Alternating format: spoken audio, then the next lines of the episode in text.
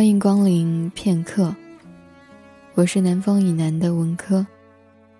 你在哪里？偶然听别人的歌，会有许多感慨。常常有人问我，我心情不好的时候会做什么？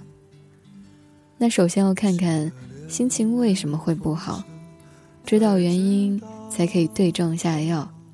喜欢做什么便做什么了。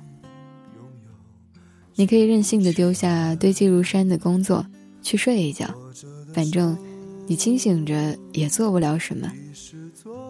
你可以不顾一切暴饮暴食，例如捧着一大桶家庭装冰淇淋，然后坐到家里那个马桶盖上面。边哭，边照镜子，边用一只大银勺挖冰淇淋吃，或者硬把两个意大利披萨往嘴里塞，再用酒吞下去。吃完这顿悲情的晚餐之后，坚持不刷牙、不洗脸、不洗澡，脸朝下趴，在床上睡得死死的。心情不好就有权邋遢。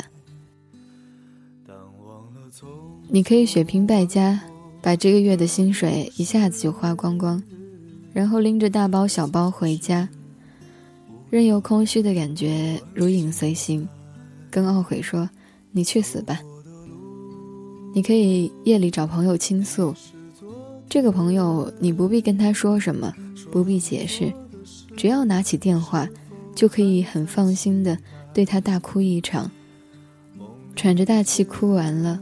你只需要跟他说：“我很困，我去睡，明天再找你。”你明天一觉醒来把他忘了，他不会生你的气，只是担心你。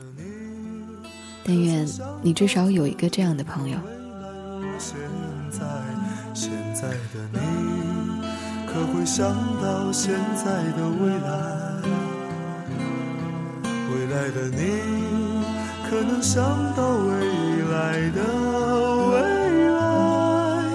像昨天已不在。我想应该静下来想一些话，我想应该静下来走一段路，我想应该静下来看一本书。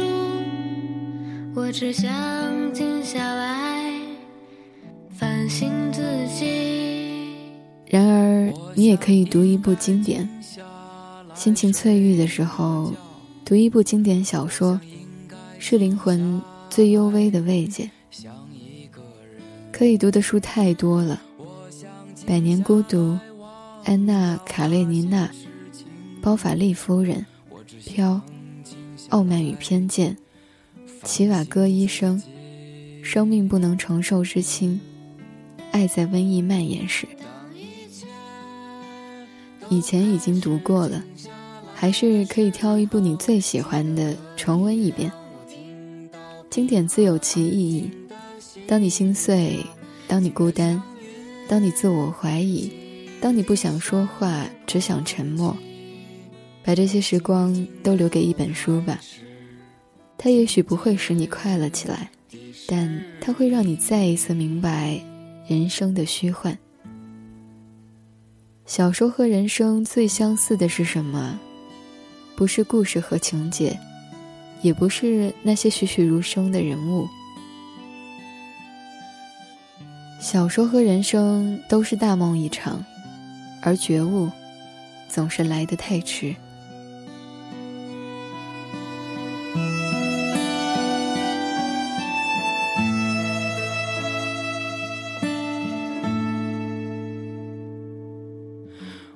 我想应该静下来睡个觉，我想应该静下来想一个人，我想静下来忘掉那些事情，我只想静下来反省自己。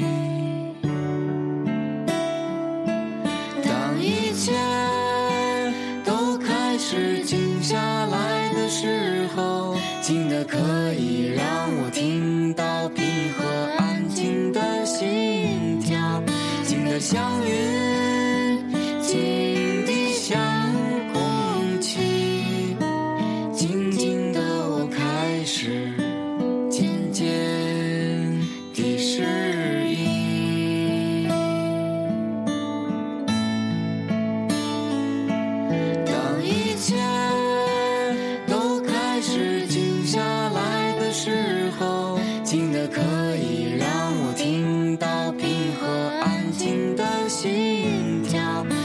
像云，静的像空气。